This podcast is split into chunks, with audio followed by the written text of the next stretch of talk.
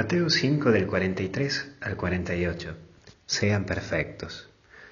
Vamos a ver que Jesús nos invita a que amemos a los enemigos. Este amor implica reconocer que no te vas a llevar bien con todo el mundo y que sí existe la situación que algunos te van a querer complicar la vida. Y sí, por envidia, por egoísmo, por soberbia. Como puede ser que vos también le quieras o le estás complicando la vida a alguien Sí, también asumieron, no te victimices, no te hagas tampoco ahí de que todo está en contra vos. Capaz que vos también tenés que ver algunas cositas tuyas. Hay que ser maduros, hay que aceptar las cosas, hay que ser maduros en esto y aceptar quién es quién. Y aceptar vos quién es quién en tu vida. Y decírtelo, decírtelo a vos tajantemente. Este es mi amigo, este no es mi amigo. Este es mi conocido, este no es mi conocido. Este se hace bien en mi vida y este no hace bien en mi vida. Porque tenés que reconocer que hay personas con quien te rodeas que no aportan a tu vida. Bueno, aceptalo. Es decir, esta persona no está aportando en mi vida. Entonces, ¿por qué está al lado tuyo? Y desde allí pasar al segundo paso, que es amarlo. ¿Qué significa? Bueno, un amor sobrenatural, que implica orar, perdonar y también olvidar. ¿Difícil? Puf, dificilísimo, ¿sabes qué? Me cuesta un fardo, no sé cómo terminar de luchar eso. Y la lucho, y la lucho, y la lucho. Pero bueno, ya Dios me va a dar esa gracia, pero le estoy poniendo todas las pilas.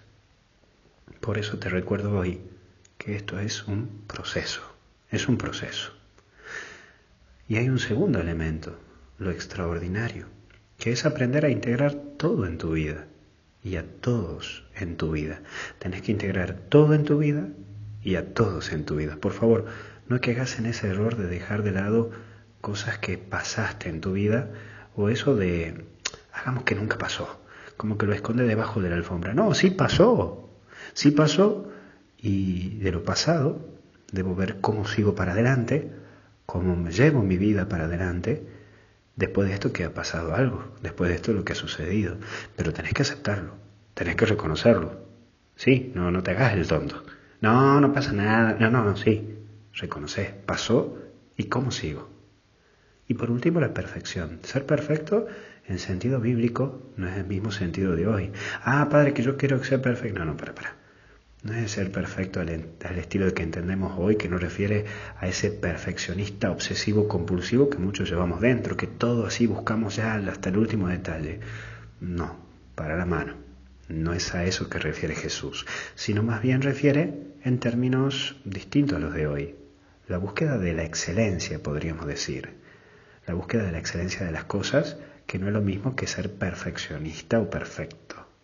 Porque el perfeccionista busca un ideal, lograr eso, el tope de esto. Perfecto, pero llegar a ese ideal cueste lo que cueste sin medir si voy a poder, no voy a poder, si lo voy a lograr, no lo voy a lograr, si yo tengo las posibilidades y las capacidades. En cambio, la excelencia de las cosas es llevar al máximo o al tope de lo mejor de mis posibilidades, es decir, sabiendo que yo puedo llegar a eso. En cambio, el perfeccionista no, busca lo que cueste. ¿Vos sos perfeccionista o buscas la excelencia de las cosas? Que Dios te bendiga y te acompañe en el nombre del Padre, Hijo y Espíritu Santo, a seguir remando y a seguir luchando, que hasta el cielo no paramos.